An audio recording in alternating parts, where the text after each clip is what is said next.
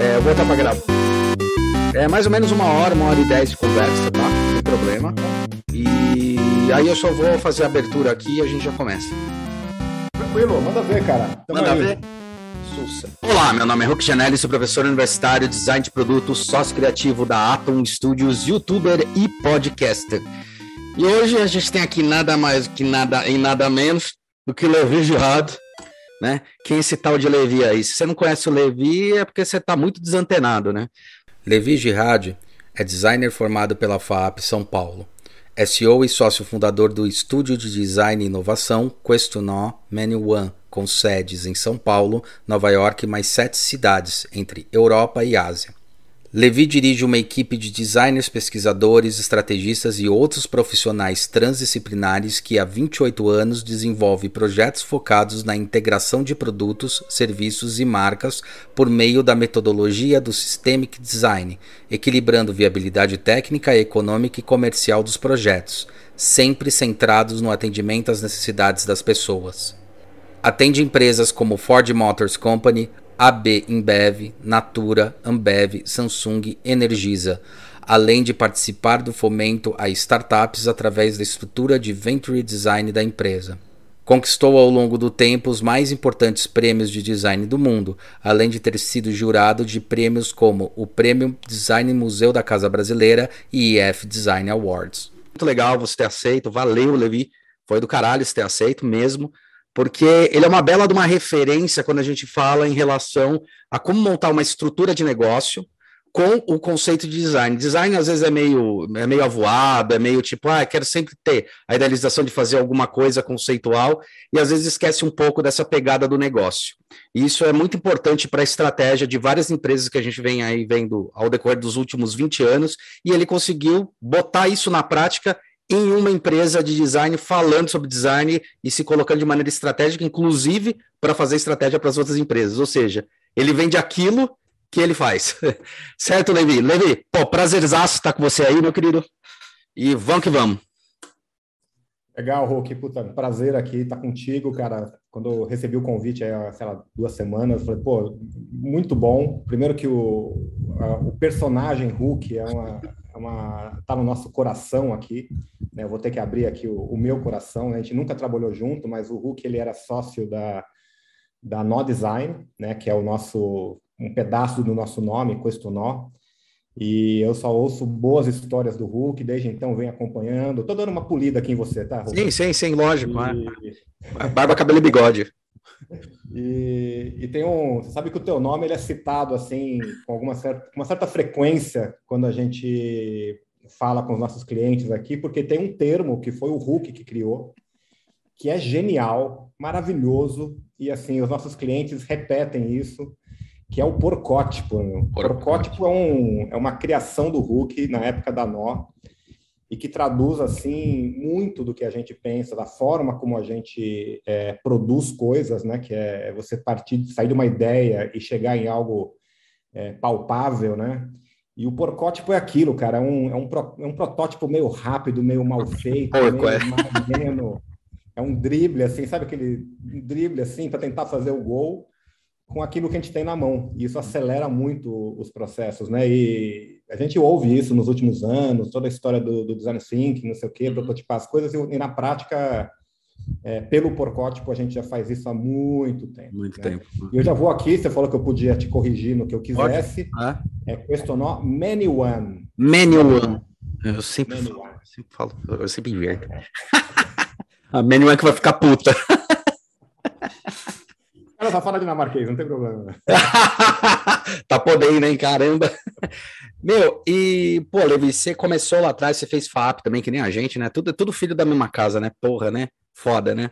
E, cara, você começou uma estratégia de negócio lá atrás que foi muito interessante, que você entendeu a, o que você precisava entregar para o mercado, e daí você começou a entregar alguns produtos relevantes de valor em relação a desenho, forma, vocês chegaram a fazer também o carro lá, o famoso carrinho que vocês fizeram naquela época, e vocês entenderam um pouco da alavanca do negócio e começaram a se estruturar em algumas bases, por exemplo, a base de, pô, o quanto era importante ganhar prêmio para consolidar a importância da marca Questo dentro do mercado.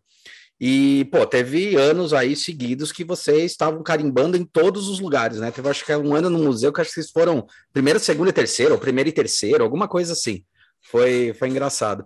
Isso ajudou a olhar bastante o mercado. Interessante, olhando para para a mudança que foi se dar, assim como o mercado começou a mudar e entender o design como estratégico, você já começou a dar uma espiada atrás disso, falar, opa, é melhor a gente começar a alavancar, mudar um pouco, parar de vender produto quanto um final, né, como um, um, um processo e vender ele como um final. Ou seja, tem um processo de posicionamento estratégico e daí eu vou entregar também produto. Então você começou a realinhar de novo uh, a Questo. E daí juntou a fome com a vontade de comer, obviamente, né? Que tinha toda esse, essa piração, esse lab aí da, da No Design e a inteligência estratégica que você mantinha bastante na Questo. Me responde um negócio. Questo não é este, né? Cara, na verdade, é uma, é uma jornada longa, né, cara? Eu, eu abri o escritório, eu abri a Questo em 93, né, com, com um sócio, e faz bastante tempo, né? Está há quase 29 anos aí Sim.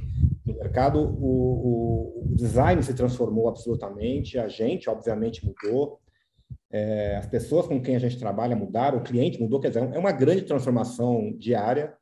E, e é interessante porque o, o, designer, né, a visão do design é justamente essa de, de perceber transformações. Né? É isso que a gente faz. Uhum. A gente é um grande, tem uma grande capacidade de observação, de conectar pontos e criar coisas novas. Qualquer coisa, pode ser um uhum. produto, uhum. pode ser um serviço, pode ser uma marca, o que for, né? Um bolo novo, assim, sabe? Uma receita. Sim, sim.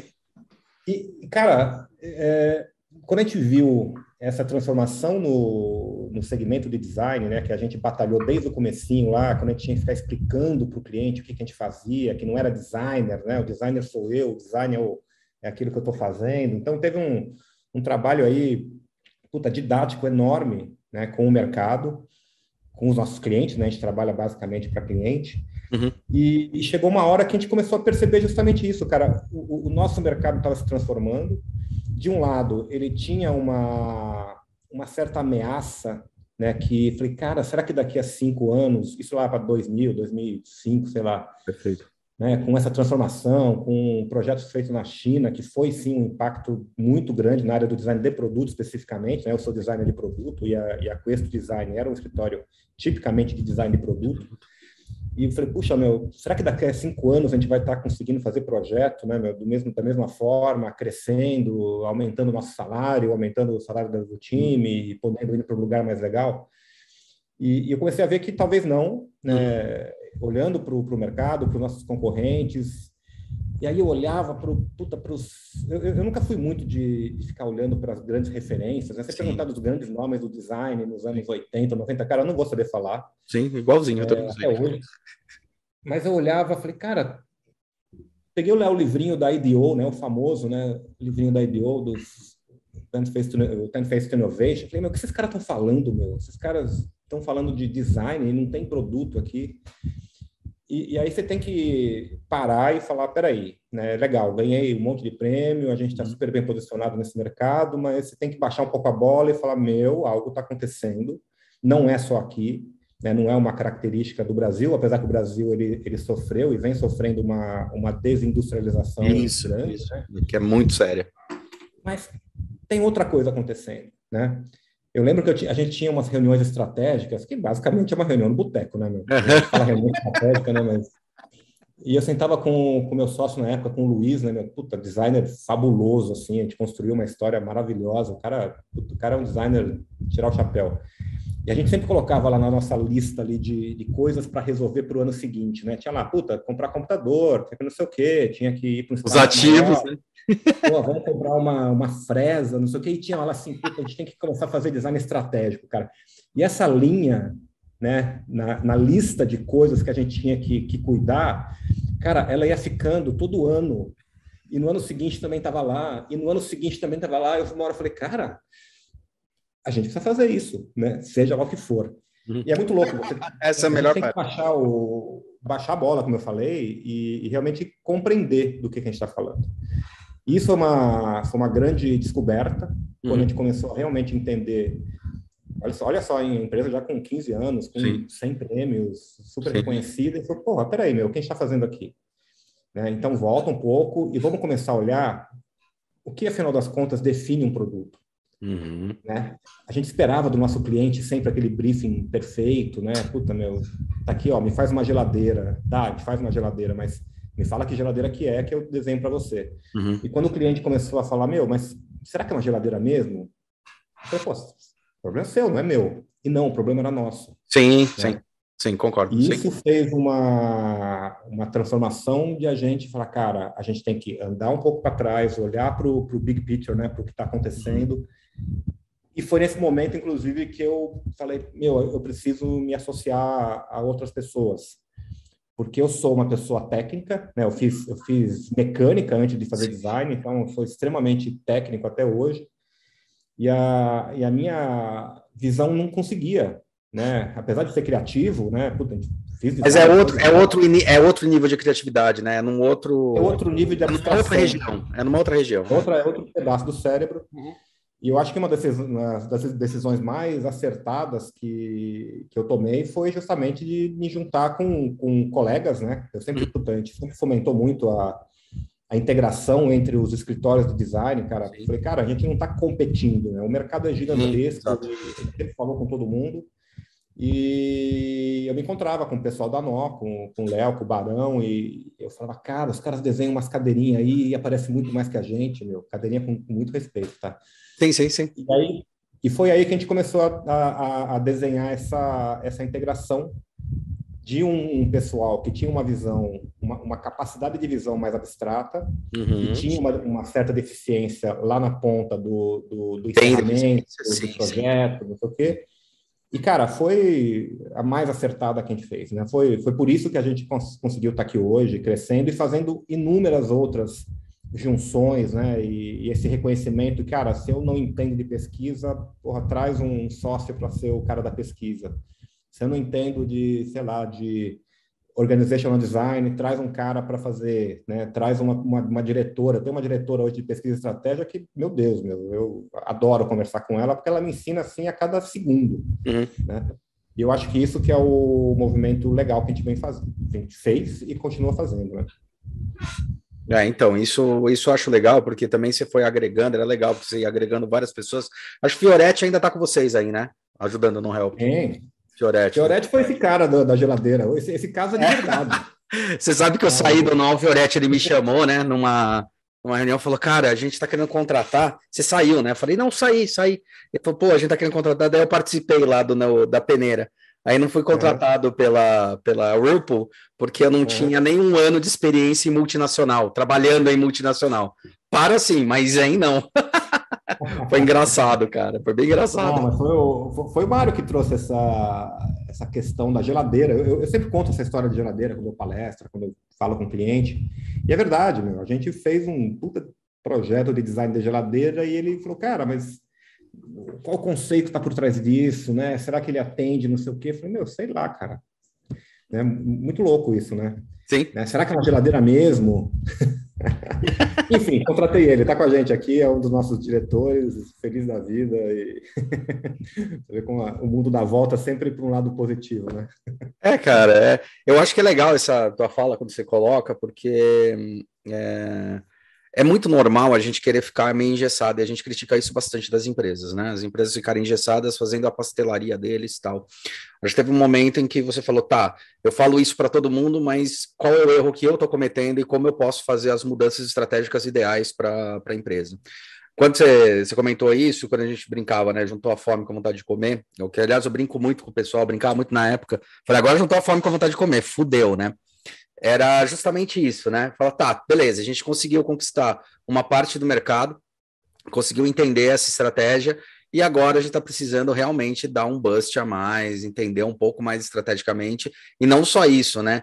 Começar, a que você falou, dar uns passos para trás e agora redefinir o que é o briefing, e não simplesmente mais é, copy-paste daquilo, porque realmente precisa trazer inovação em um monte de setor. É, você cara, vocês estão agora em um monte de país, né? E tem alguns, vocês têm alguns representantes, algumas coisas. como é que está sendo trabalhar essa questão estratégica fora e dentro do, e dentro do Brasil? Qual é a percepção? Olha, só para dar o, o, o, histórico, né? A gente, a gente abriu o escritório em Nova York em 2015, uhum. na base do facão, sabe? Sim, lógico, sempre, sempre. Vamos lá, vamos ver. Estava num é. co-work, né? É mais legal, você estava num co-work.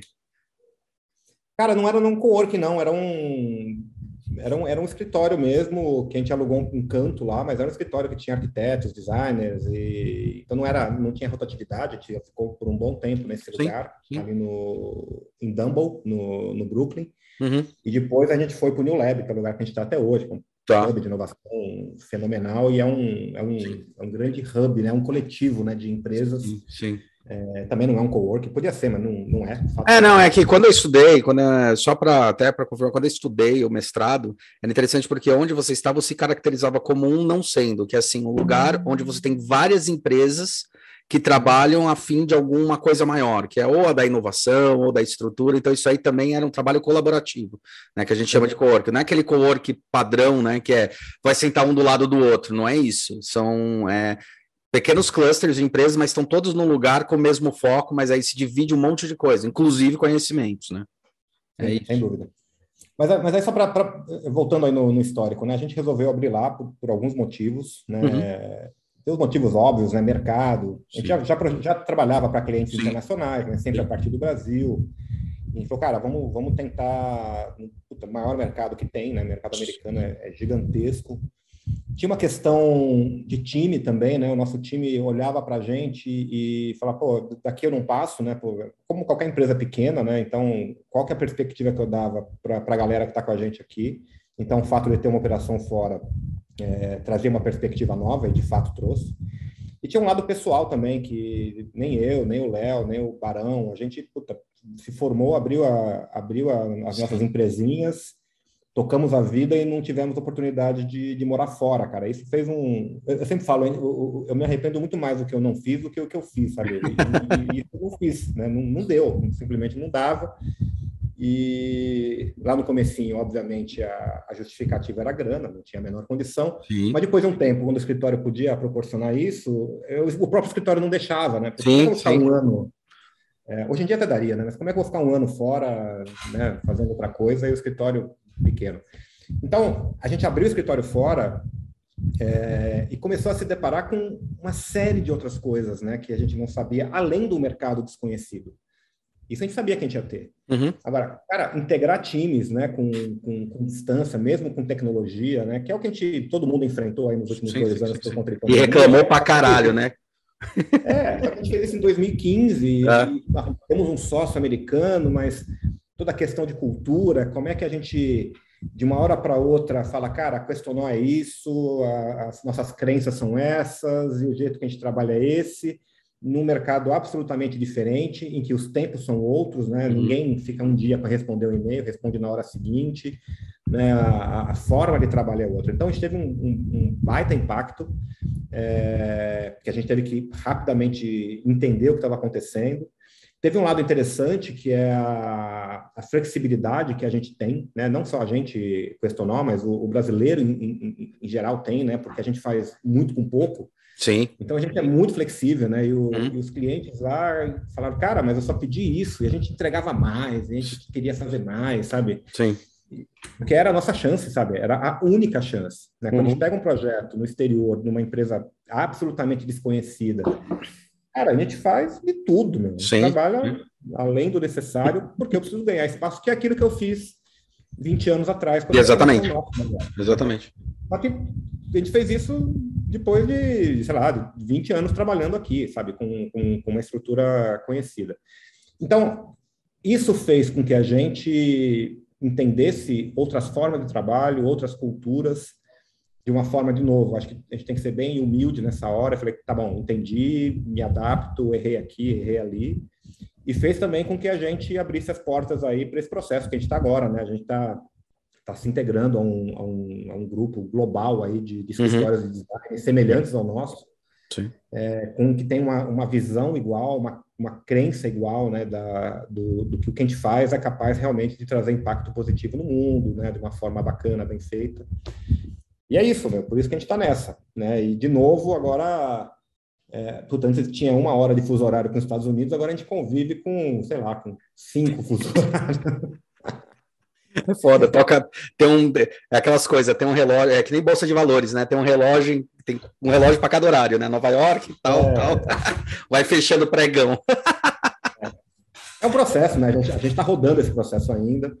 Inclusive, esse, o, o, próprio, a própria integração com a Menu One, uhum. ela também ela tem uma característica criativa, né? A gente está falando de um processo de M&A, né? De Merger and Acquisition. Uhum mas a gente está prototipando isso, uhum. porque quando a gente começou o processo lá, há um ano mais ou menos, é, os processos de M&A são assim, cara, quais são os números, como é que funciona, qual é o retorno, blá, blá, blá. Eu falei, cara, a gente tem tudo isso, mas uma boa parte disso está nas nossas... É, naquilo que a gente acredita de futuro. Então, a gente resolveu prototipar um ano de, de integração, né, uhum. sendo inovador aí no tá. processo de M&A e lá na frente, que vai ser daqui a pouco, a gente vai resolver se segue ou não. Tá. Se seguir, ótimo. Se não seguir também, fica um monte de aprendizado para os dois lados. Isso também é, também é interessante.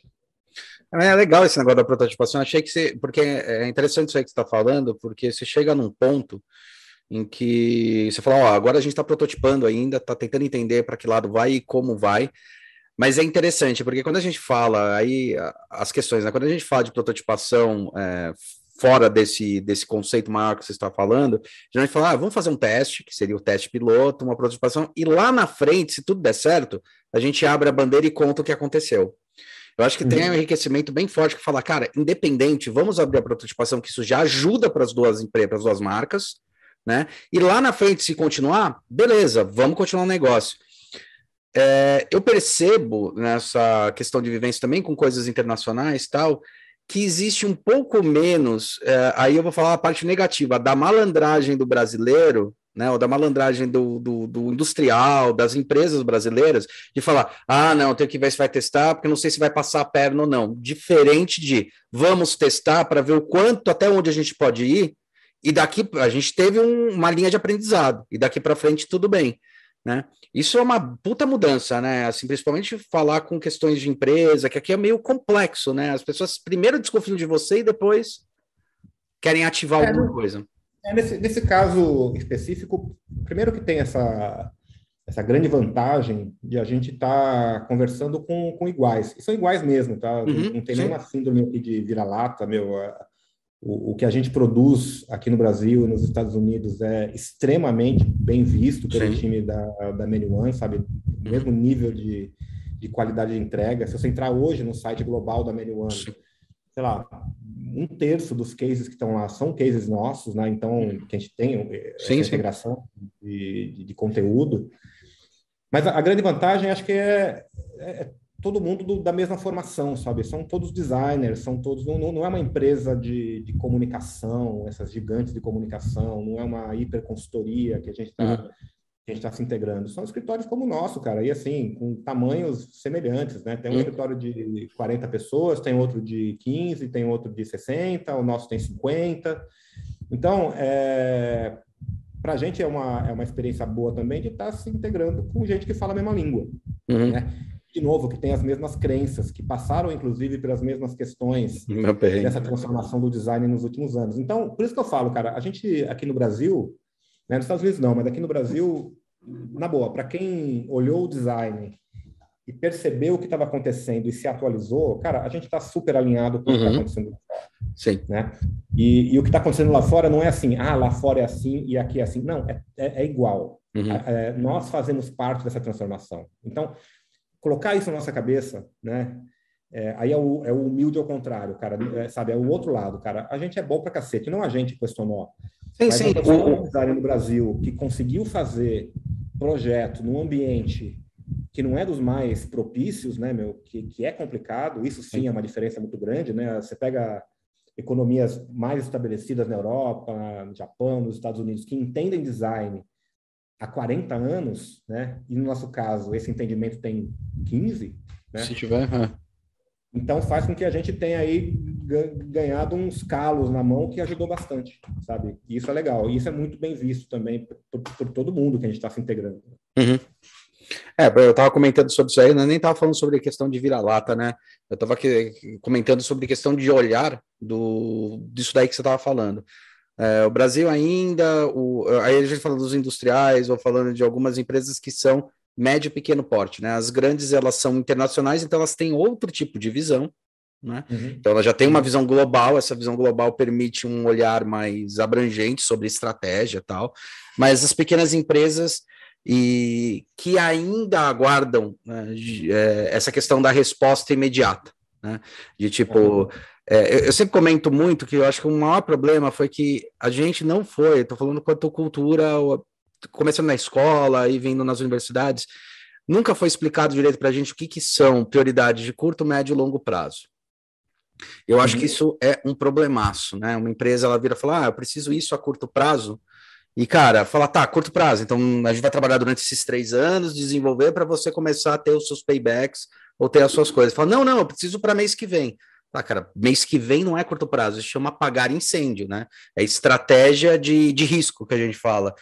E eu acho que tem um pouco dessa, dessa questão do, do de não conseguir projetar além do próximo ano. E daí acaba vivendo sempre nessa cauda, nessa rabeira. Estou falando das empresas.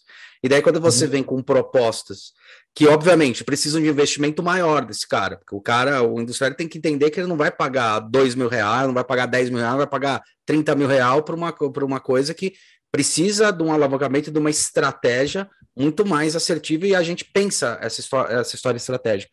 Então, eu estou falando disso, né, dessa, desse posicionamento. Agora, uma coisa que eu fiquei curioso, aí uma curiosidade. Teve uma coisa que aconteceu muito, a gente viu acontecer bastante, é, principalmente com móveis, com objetos, com, com grupos que eram menores, ou Irmãos Campana, um exemplo, e alguns que são gêmeos, são outro exemplo, que dá para citar aí de uma maneira mais. para todo mundo saber. Mas a gente percebia que no Brasil era muito sublocado, sublocado não, subvisto isso. Aí, de repente, você vai lá, faz um trabalho com uma empresa internacional. A gente sentiu, já senti isso na pele uma vez também. Faz uma empresa internacional, aí quando retorna isso para o Brasil, o pessoal começa a te olhar com outros valores. Você acha que isso ainda acontece com o Brasil? E, e o quanto isso foi importante para realmente crescimento e consolidação do mercado interno? Porque crescimento interno, vocês chegaram num teto super interessante. A gente sabe que produto, quanto objeto, ele tem, a gente trabalha com dois problemas, né? Um, a questão, obviamente, da, das empresas que vão investir nisso, tudo bem, mas o outro é a questão da sazonalidade. Então a gente tem meses que fecham grandes projetos de produto, porque vai depender do budget das empresas, e tem meses que a gente fica, Deus dará. E daí vocês é, organizaram essa estrutura para conseguir ter isso equalizado sempre. Então, estou entregando o produto num certo ponto, mas eu também estou pensando estrategicamente o que agora eu posso fazer de ação, o que eu posso fazer de, de, de posicionamento estratégico para manter a empresa sempre girando e trazendo coisas novas. Estou falando os clientes. Como é que você sente isso? Cara, sobre o, a questão dos nomes, né, que, que ajudaram a colocar o, o Brasil no mapa do design internacional, eu, eu eu acho importante, né, meu? Você pega os irmãos Campana, o exemplo que você deu, né? Mas isso, para a gente mesmo, aí eu tô falando de Questo Design, antes da Questo Nó, uhum. isso tinha impacto zero. Zero, porque a gente estava em outro mercado. Né? A gente estava uhum. no mercado, a gente, a gente, nunca esteve no mercado de imobiliário, de iluminação. Sim, sim. E, e, no mercado que a gente atuava, né, no automotiva, área médica, médica pra caramba, uhum. meu, nunca teve essa do, do, do, nome, né, do designer, né, tanto que não, não, é por acaso que a gente, a nossa empresa não tem o nome de ninguém, né, sim, é, sim, nome, sim, né?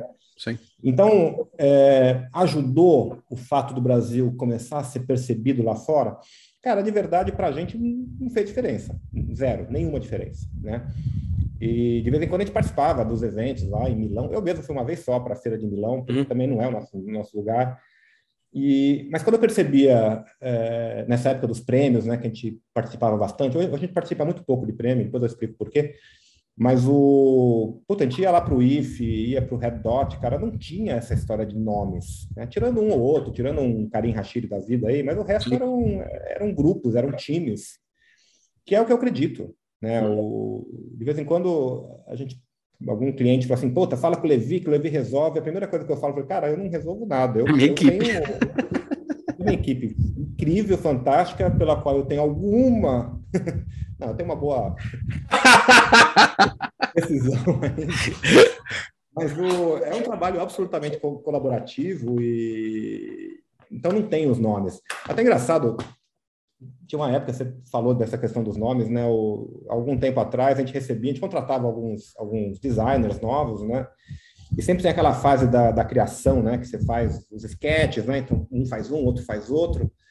E eu me lembro de alguns designers que, não, isso aqui é o, é o desenho que eu fiz, ele colocava o nome dele embaixo assim, né?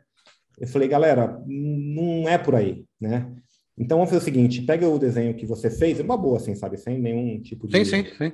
julgamento. Cara, vamos pegar o seu desenho e passa para o outro ou para outra designer, que seguramente ela vai deixar ele melhor ainda. E pega o desenho dela e, e trabalha em cima. E isso, isso dá uma, uma, uma melhorada grande no. Absurda, no... é. Absurda. É.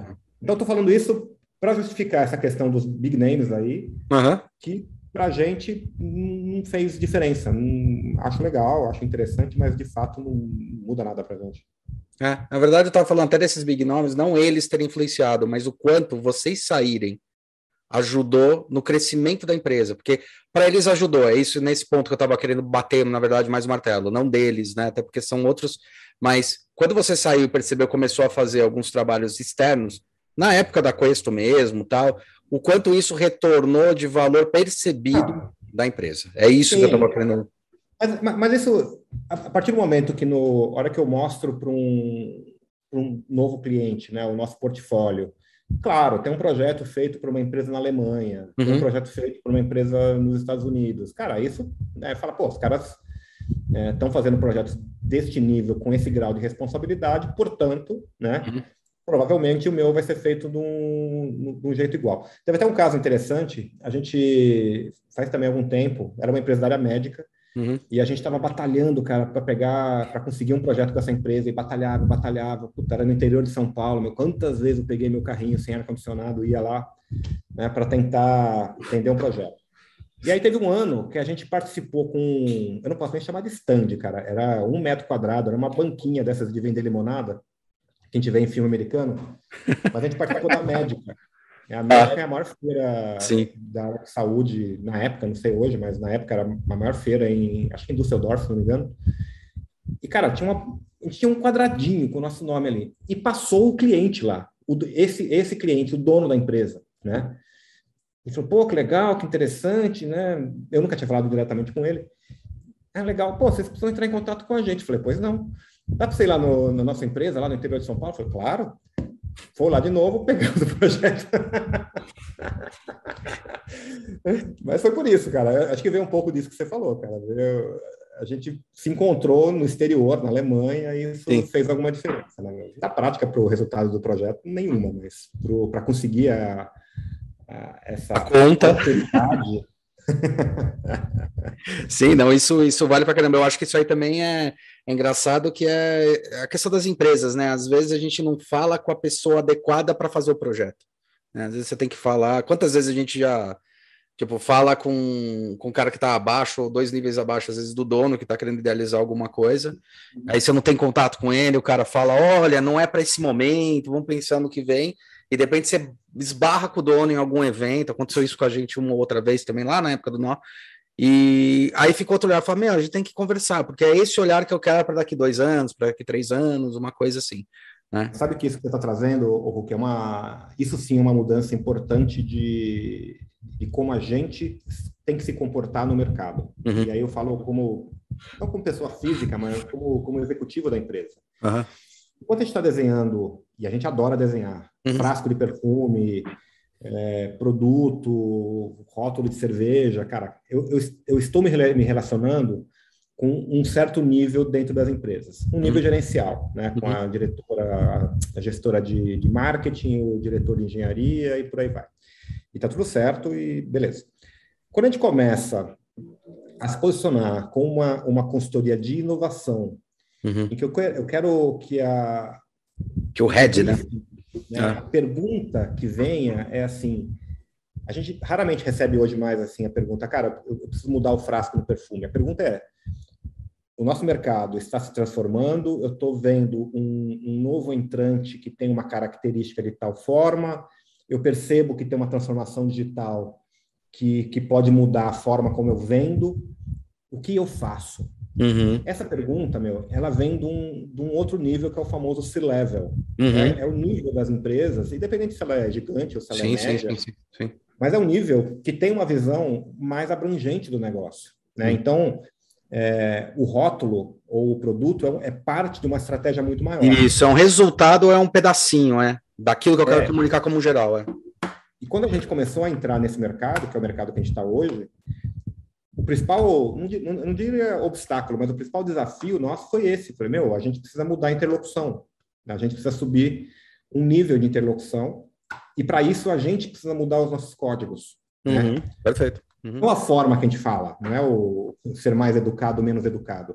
Uhum. Mas você tem que, tem que trazer aí um discurso de business, Isso. Né? um discurso de entender comportamento humano, um, outras coisas que estão nesse nível de uma visão muito mais estratégica, e a partir daí a gente consegue pegar projetos que vão sim lá na ponta resultar eventualmente num rótulo, num produto novo, num serviço e por aí vai. É, então isso é importante, que é uma é a coisa é meio é meio a descrição tipo Shark Tank, né? Fala não legal, beleza, tá muito interessante, mas o que que rende isso? Como é que isso pode ser estratégico lá na frente? Como é que isso vai gerar valor para minha empresa? Valor uhum. de resultado e valor financeiro mesmo. Como é que eu investindo nisso? Porque daí isso também começa a mudar muito uma coisa que é importante, que é entender o design não como custo, mas como investimento. Então, eu investindo em você hoje, investindo hoje na Questo Nó, é, qual é o retorno que eu tenho lá na frente? Qual é o retorno em potencial? Provavelmente vocês caem nessas questões e falam, olha, esse ativo, isso aqui pode tornar um ativo, você pode conseguir ganhar nessa ponta, pode conseguir fazer uma estratégia desse lugar, você consegue puxar essas coisas. É chegar nesse nível de discurso, né? É. Por outro lado, ele é muito mais imensurável.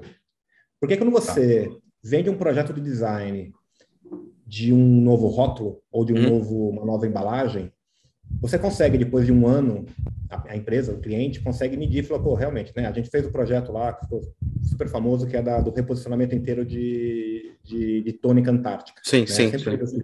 porque ele é interessante, né? A, a tônica antártica, cara, ela ficava ali no, no último dos últimos é, prateleira do supermercado. É. Né? E a água tônica, cara, ela é uma marca centenária no Brasil. Né? Tem muito tempo. E aí tinha uma outra marca famosa que estava lá em cima, amarelinha, toda brilhante, né? E as duas eram água tônica. Né? Começa com S, por acaso. né? O projeto ele era de business, ele era de reposicionamento, de, de, de você reconfigurar que produto é aquele.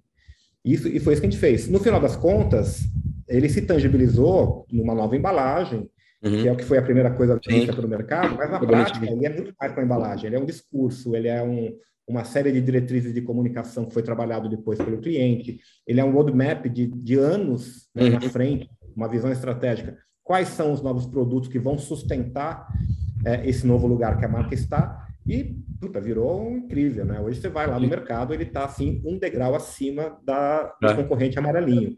E foi até interessante que o... E aí aumento de venda, e teve umas coisas, dois, dois, dois dados interessantes. Primeiro, que no, nos canais de Instagram do, da, da Tônica, o pessoal falava, nossa, ficou muito mais gostosa. Cara, não mexeu no líquido. Ninguém sim, sim. É, é... Isso aí é, o, é um neuromarketing, né, cara? É um neuromarketing. É, e aumentou 20%, a, não sei o número exato agora, mas a, as vendas num ano que a, a, venda global de refrigerante diminuiu. Então, isso é muito é, significativo, né? Essa, essa transformação. Então, isso é mensurável. Né? Depois de um ano, você mede. Uhum. Quando você entra com um trabalho estratégico para repensar a cultura de inovação de uma empresa, né, através das lentes do design, cara, não dá para medir. Sim. É como, uma, é como uma empresa vem para a gente e fala: Meu, eu preciso repensar a minha área de inovação e daqui a um ano eu preciso saber quais são os novos produtos. Fala: Meu, não, não é assim. Sim. Né? Inovação é um. Ainda mais a inovação pelo design. Né? Uhum. Inovação é uma palavra ampla, é, né? que tem uma. Sim, sim, sim. Você pode fazer inovação tecnológica de, de elementos químicos. Você pode fazer. É, que é o mais fácil de reparar, né? É isso aí. É. Agora, inovação através das lentes do design, que você repensa produtos, serviços, posicionamento, etc., cara, pode dar errado. E o nosso trabalho justamente é ter o máximo de informação anterior de pesquisa, de benchmark, benchmark. etc., para que aquela mudança que você está se propondo a fazer tenha o menor risco possível. Perfeito. Mas se ela der certo, ela vai te colocar em outro lugar. Perfeito. E, e, e, tem que ter essa leitura, cara. É, se o nosso cliente chega e fala, meu, eu preciso de uma garantia que vai dar certo, a gente, a gente declina. Que é, uma, que é uma outra coisa, cara. Perfeito. Aprender a falar não. Sim. Né? Porque se o nosso cliente ele, ele tem uma crença que o nosso trabalho vai ser realmente incrível, transformador e vai dar resultado e vai nos cobrar disso, eu vou falar, cara, pode ser que não. Uhum. Depende de N outros fatores. Talvez você não esteja preparado ainda para entrar nesse novo, nesse novo lugar. Né? Então, vamos olhar antes para o time, vamos olhar antes para ver se a tua marca tem elasticidade suficiente para ser inovadora Perfeito. de fato. Perfeito. Né? Então, e, e, outra, aí que tá. Eu, eu só consigo falar isso com, de novo, com, com um certo nível de, de interlocução. Sim, senão o cara vai entender como você ah, tá, tá acusando, né? Não, ah, não tá afim. Não, não é isso, cara. Você tem que entender um nível acima, né? Estrategicamente. É, isso é muito, isso é muito louco, muito importante isso aí que você está falando, que é a questão do não dá para mensurar, mas a gente tem que conseguir criar algumas regras, né? Para pelo menos conseguir identificar. Né?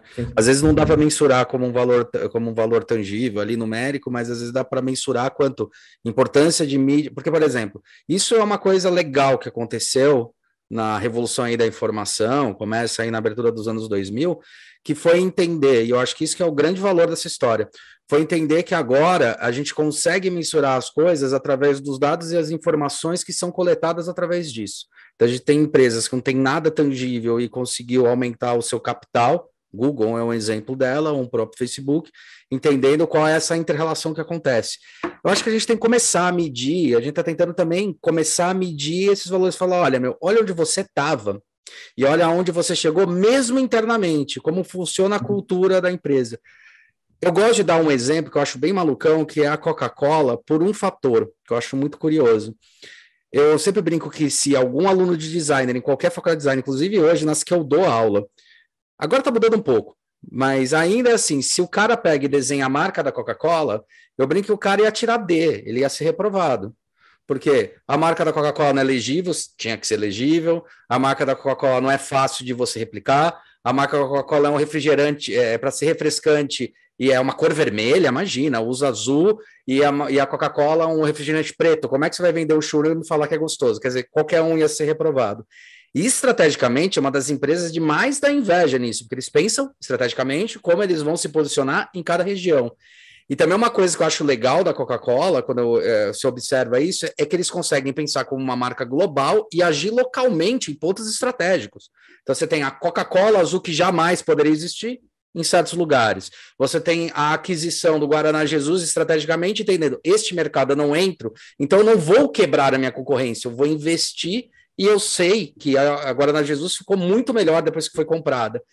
Então, também isso é, é uma questão estratégica às vezes tem que ser observada pela percepção que o cliente está tendo da sua marca.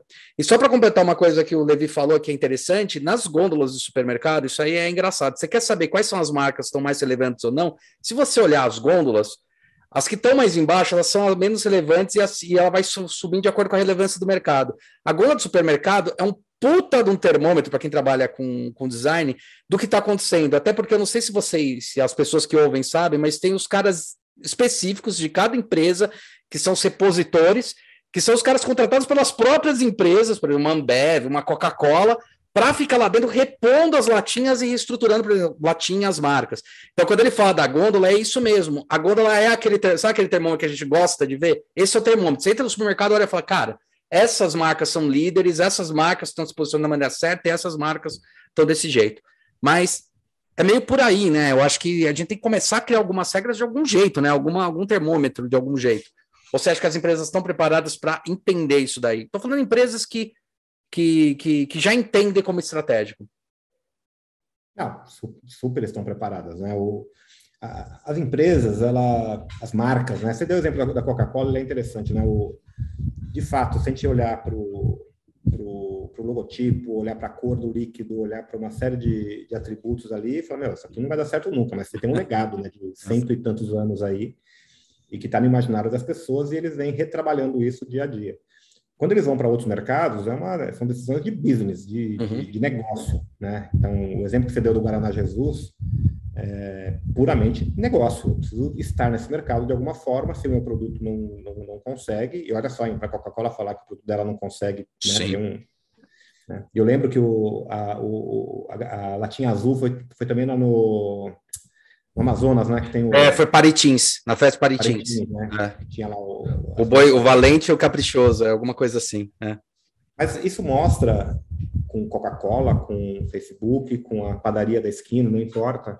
Não Justamente importa. as empresas conseguirem, e, e, e, a gente fala de empresa, é por isso que eu falei padaria, cara é, qualquer empresa, né? É você estar tá olhando para o mercado, estar tá olhando para o consumidor, estar tá olhando para a mudança de comportamento e estar se adaptando. Né? Acho que a grande palavra que a gente tem é adaptação. As empresas têm que se adaptar e para elas se adaptarem sem perderem a sua identidade, aquilo que ela criou e, e o seu legado, mas não ficar presa a isso também. Ela tem que ter muito claro, né, a proposta de valor dela, para que, que ela existe, né, quais são os, os símbolos que ela tem, né, e como que ela pode se transformar de uma forma um tanto segura, mas um tanto não segura, né? Porque isso é importante. Quando a Coca-Cola coloca Gestão de lá, risco. É, mas quando ela coloca na, na latinha do Guaraná Jesus, no cantinho, né, da Coca-Cola Company, cara, não é simples fazer isso, né? Você Sim. fazer uma, uma assinatura, né, um, um endosso de um produto que, obviamente, ele se transformou para chegar nos padrões de qualidade que eles têm, mas é Guaraná Jesus, cara. Tem o nome de Jesus no Guaraná. Olha só que coisa hum. incrível, né? É. Não é tão.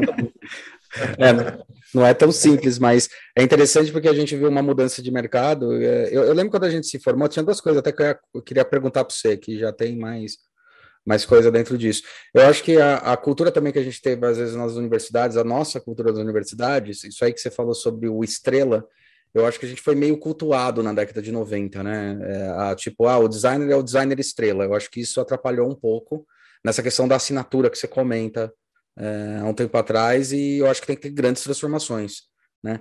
Hoje, quando você contrata alguém, né? É, quais são as decisões estratégicas para contratar alguém? Eu estou falando de um funcionário até alguma algum parceiro. Cara, tem o do ponto de vista técnico, independente se a gente está contratando um, um ou uma designer, ou se a gente está contratando um estrategista, ou se a gente está contratando, sei lá, estou falando das áreas técnicas, né? não, uhum. das áreas de Sim. estrutura. Eu acho que essa visão, a, pergunta que eu faço é o que, que você entende por design, sabe? Porque tem o, tem o lado técnico, né? Eu uhum. manjo pra caramba de, de, Photoshop, eu sei modelar em qualquer software, eu uso tais ferramentas de pesquisa, isso é legal, isso é fundamental. Sim. Mas uma visão sistêmica do design, né? A capacidade de um, de um design de olhar, olhar né? seja ele senior, pleno, não importa, mas dele ter essa capacidade de olhar o design como, como uma grande experiência. Eu sei que o nome experiência também ficou gasto, ah, não, mas, mas olhar, olhar de uma forma um pouco mais afastada e sacar que o trabalho dele, por mais vertical que seja, ele precisa ser integrado com outras competências, né? E que ele deveria ser capaz também de olhar para essas outras competências e entender o que está acontecendo, uhum. né? Então a gente sempre fala que o, o que a gente quer ter aqui são designers sistêmicos com habilidade em industrial, com uhum. habilidade em people, com habilidade em UX, né? Mas são designers que têm que ter essa visão sistêmica. Então, esse é, o, é, a, é da perspectiva técnica, que eu acho que é uhum. importante, uhum. é, que tem, tem, tem, que ter essa sacada. Por isso, quando eu, eu dou palestra, eu sempre falo muito isso, né, meu? Não fica muito olhando só para a curvinha da letra com serifa sim, sim. ou para a textura maravilhosa do, do plástico. Uhum. Né? Tenta entender para que, que isso serve, como é que isso, isso, isso, se insere em outros contextos, como é que eu consigo digitalizar isso que você está fazendo, mesmo que seja uma escova de dente, tá? Uhum. Então, essa visão é importante. E tem o lado cultural, né, de, de, de, empatia, né, não é que, ah, só trabalha com a gente quem a gente gosta, mas, meu, é, a gente tem um, um jeito de trabalho aqui que é muito, eu vou usar a palavra orgânico, Uhum. Mas, ela, ela, na verdade, né, as, as, empresas que têm crescimento orgânico, é que, na verdade, elas crescem de forma um Sim. pouco caos, assim. E o caos é fundamental para a criatividade. Então, se tem um profissional que está muito preso a metodologia, sabe, aquilo que ele aprendeu na escola ou que aprendeu no outro trabalho e chega aqui, meu, qual é a metodologia que você usa? Fudeu. Fala, cara, a gente, as metodologias, claro, obviamente a gente usa, Sim. mas a gente transforma, a gente junta, a gente faz outra coisa, porque se eu usar sempre a mesma equação, como é que eu vou ter respostas diferentes lá na ponta? É, a famosa frase do Einstein, né? Como é que eu quero chegar a respostas diferentes se eu estou pensando da mesma forma, fazendo a mesma pergunta, né? Pois é. Ah. Mas não é tão simples você estar tá num, num, ambiente de trabalho que tem essa, essa certa desordem, uhum. certo? Uhum. Essa, esse lugar um pouco desconhecido, esse lugar que eu não sei bem aonde eu me insiro e o que, que eu tenho que fazer. E, tem que ter uma certa um senso de adaptabilidade. De novo, você tem que se adaptar. E isso a gente leva muito em conta também quando a gente vai trazer alguém para o nosso time. É, eu até conversei com o Valmor, né, que trabalhava aí, ele saiu, né? O Valmor que trabalhava aí, ele Sim. falou uma coisa que foi interessante. Um churrasco na saída dele. É, porra, não foi nem chamado, filha da mãe, cara. Vou brigar ou com vocês ou com ele. O, o, mas tem um negócio que tá falando do Valmor e isso é uma coisa interessante que ele também descreveu. Ele falou uma coisa que é curiosa, é que, por exemplo, eu sou muito focado em produto, tô lá fazendo produto e tal, mas era engraçado como a gente era exigido, até por, às vezes, a escassez de um produto, porque produto você tem tempo, você tem time de fazer, às vezes demora três anos o produto sair da linha e tal, mas o quanto era exigido, tipo, cara, dá uma olhada lá com o cara estratégico para ver, porque você tem que alinhar isso da maneira mais adequada. E é interessante que você está falando, porque uma coisa que eu, eu, eu bato bastante na tecla com alunos hoje tal, conversando, eu falo, ó, meu, repensa tudo, é, pensa a questão estratégica, faz a coisa da maneira certa, porque designer ele serve para uma coisa, ele serve para entender para onde quer chegar, ele desig, é, designar, né? Tem que chegar, mas o que, que é o projeto de design? É saber onde vai dar merda e quando for dar merda, como eu posso agir. Eu sempre falo, é uma linha onde tem vários pontos de check-out check-in. Você olha e fala, aqui vai dar merda. Com quem eu preciso falar? Você antevê aquilo lá. Então não é o desenho, é você olhar a estratégia, olhar a linha e falar, aqui vai dar merda. Puta, tem que chamar um engenheiro para resolver, ou aqui vai dar merda, tem que chamar tal pessoa. Hum, aqui vai dar bosta, deixa eu avisar. Eu acho que o design, o trabalho do design é esse, ele sempre tem que ser o estratégico dessa estrutura, né? Entender da onde sai para onde tem a intenção de ir, né? Então, meu, eu vou discordar. Ah, claro. não, não discordar do, do pensamento todo, mas eu, eu até pela, pela minha formação técnica, eu sempre olhava o processo de design como uma linha, uhum. tá? Eu sou, eu sou um amante inveterado de gráfico Gantt, né? tá. O encadeamento de atividades, cara. E na prática, claro que tem que ter isso, né? Porque o tempo ele é linear ainda, né? Até onde a gente sabe. Mas o, o pensamento de design ele, ele não, não deve mais ser uma linha. Sim, sim. Pontos de controle, que sim, quando dá sim. algo errado, eu vou conversar com alguém. Sim. Né? Eu vou usar um termo técnico aqui, como eu fiz, eu fiz a parte técnica antes, mas ele é uma, ele é uma série de senoides, né? Que são aquelas curvas. Perfeito. Né? Perfeito. Então tem as senoides maiores, as menores, e, e alguns pontos elas se encontram ou se desencontram, e são várias. Porque eu, como, como designer, eu estou olhando para aquilo que, me, que, me, que, é minha responsabilidade, né? o desenho, por exemplo, do, do, shape do produto, mas tem uma outra senoide andando em paralelo, que é a estratégia de marca, uma outra senoide que está andando em paralelo, que é a parte de visual, e, esses, e essas várias linhas, cara, elas vão se encontrando muitas vezes, e é aí que está a riqueza. Né? Tanto que o, a gente nunca acreditou em, em, em departamentos separados, né? O, Perfeito. A nossa forma aqui do, do, nosso escritório aqui, quando que vai voltar a funcionar muito em breve, mas que foi concebido para isso, os times são absolutamente misturados justamente para que essa senoide funcione. Uhum. Né? Porque é aí que eu consigo não esperar que dê a, a merda, uhum. mas olhares externos que estão olhando que eu estou ali há três dias fazendo uma curva e alguém olha, puta, não tem nada a ver com a história, fala, cara, mas por que essa curva? Mas já pensou em fazer outra coisa? Uhum. Né? E isso traz uma riqueza bastante grande. Sim. Né? E, e, e, essa senoide também, às vezes, ela volta, né? que é o, que é a, o, refazer, mas isso. o refazer dentro do processo criativo. Isso. Isso também, é, isso também é bem legal. Senão, cara, a gente, a gente fica preso àquilo que a gente criou, fica teimoso, né? Sabe quando Sim. você cria um desenho maravilhoso e você, e você gosta e você fica chato? Não, tem que ser isso. Aí eu, tô, todo mundo falando que não, cara, você tem que, às vezes, abrir mão. Falei, não, realmente, pode ser que não seja isso. Né? De novo, é um exercício, talvez, aí de, de humildade, que não é a especialidade do designer típico. Né? de natureza não, mas tem que começar a ser, né, cara? Eu falo que hoje em dia eu nem enxergo essa, essa linha. Eu comentei que é um processo, né? Processo de pensamento, mas ele é mais tortuoso, né? Tanto que eu não sou muito a favor de tipo, ah, de onde é que começa um projeto? Cara, da onde você quiser começar, cacete. Eu não sei quais são as bases que você tem na sua cabeça para poder estruturar ele. De repente tem de um desenho para conseguir questionar. De repente você começar de uma pesquisa conseguir questionar. Eu costumo brincar é. que ele parece mais o, o inferno de Dante, uma espiral. Que vai se conectar, mas é aquela loucura, sabe? Eu piro nessa. Isso, isso, isso é legal a gente olhar, esses, esses outros modelos de, de organização.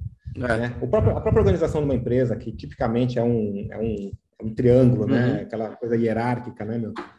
E, claro, você tem as, a, os graus de responsabilidade, que é muito diferente de quem manda em quem. Não é isso. Né? Então, quando a gente começa a olhar, você deu um exemplo ótimo aí do, de Dante, mas você tem N outras possibilidades de, de organização em teia, de organização de outras formas, que não é aquilo que a gente foi treinado a vida inteira a fazer.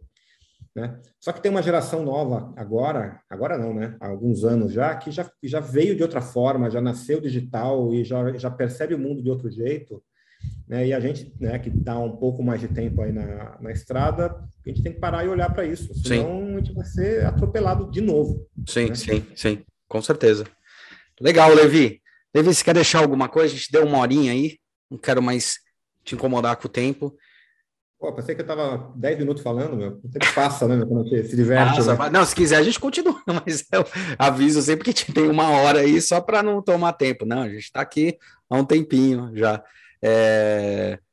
Cara, isso aí que você, assim, só completando, né? Isso aí que você falou é um negócio interessante, porque é, eu ainda vejo, né? Do, do, acabei também seguindo essa carreira acadêmica que eu me encantei, né? E fui. E uma das coisas que eu faço com esse negócio acadêmico é tentar eu não tenho problema em ficar idoso, eu tenho problema em ficar velho, né? Sim. Então, assim, eles sempre dão um refresh, né? Porque tá muito normal agora a galera da idade, assim, que tá, porque eu tô 44 e tal. Tá muito normal a galera falar, ah, esses jovens aí, viu? Antigamente falou, meu, de novo esse papo. Pô, a gente era a galera que na, no colegial foi na Avenida Paulista para reivindicar o impeachment do Collor, e os nossos pais falavam, ah, antigamente, na, na, ditadura que a gente foi batalhar, e hoje tá falando a mesma merda. Antigamente eu fui pedir o impeachment, agora esses moleques. Você não acha que tem um pouco dessa briga de geração, desse não entendimento? Porque é bom, né? Isso. Tem uma coisa da, da dos milênios, já passou até dos milênios, né? Eles já estão velhos, os milênios, que é super legal, que é essa capacidade de, de mutação, né? Tipo, eles não querem ficar fixos. Isso ajuda um pouco a dar uma, uma mexida, né? É, isso, isso é, uma, é uma grande revolução cultural. A gente fala da revolução digital, mas ela não é digital, ela é cultural. Ela é cultural, ela é cultural. É, ela, ela pode ser acelerada pela, pela revolução. É, o digital, digital é o meio só, mas ela é cultural. É, é e, e, cara, eu acho fabuloso isso, ainda mais, puta, a gente tem um, é, um baita privilégio a gente poder trabalhar com criação de coisas uhum. sejam elas quais forem, para atender demandas de pessoas, uhum. seja elas quais forem. Uhum. E para isso, meu, se a gente começar, eu falo a gente é essa geração minha aqui, né? A gente fala que é o ageless, né? Quando é, não importa por quem tem mais de 50, que é meu caso, né? O não é que a gente precisa, a gente deve uhum. refrescar a nossa a nossa visão de mundo, sabe, o nosso mindset até por saúde própria, mas também por, por, sobrevivência profissional, sabe? Então, cara, tem uma, tem uma geração nova fabulosa, cheia de manias esquisitas, que tem o porquê. Sim. E que a gente tem que olhar isso como uma grande oportunidade para atender essas demandas que estão vindo. E eu não estou uhum. falando na perspectiva capitalista, é na perspectiva realmente de criar coisas bacanas. Né? Uhum. É, é uma geração absolutamente conectada, já nasceu conectada né, que, não, que, que o senso de pertencimento, de, ele é diferente, né, é na média, né, claro, não dá para generalizar muito, mas, mas é mais ou menos isso.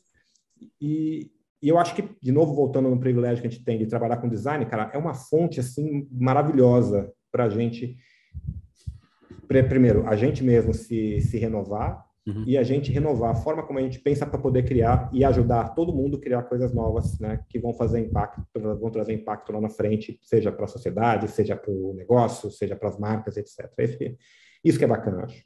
É, isso, isso eu acho fundamental mesmo. Eu percebo essa relação e, puta, a gente tem que viver com essa É, essa que é a grande transformação, né? Entender qual é o movimento do mercado. E até de um jeito mais pragmático, se a gente for pensar assim, esses caras, daqui a 10, 15 anos, vão ser os tomadores de decisão. E se você não entender como funciona a estratégia deles, você não vai entender uhum. como vai funcionar possivelmente a estratégia de negócio do mundo, né? Sim. Então, fiquemos atentos. E abertos. Fiquemos atentos. E abertos, né? Sempre. Levi, é isso, cara. Quer deixar algum recado final?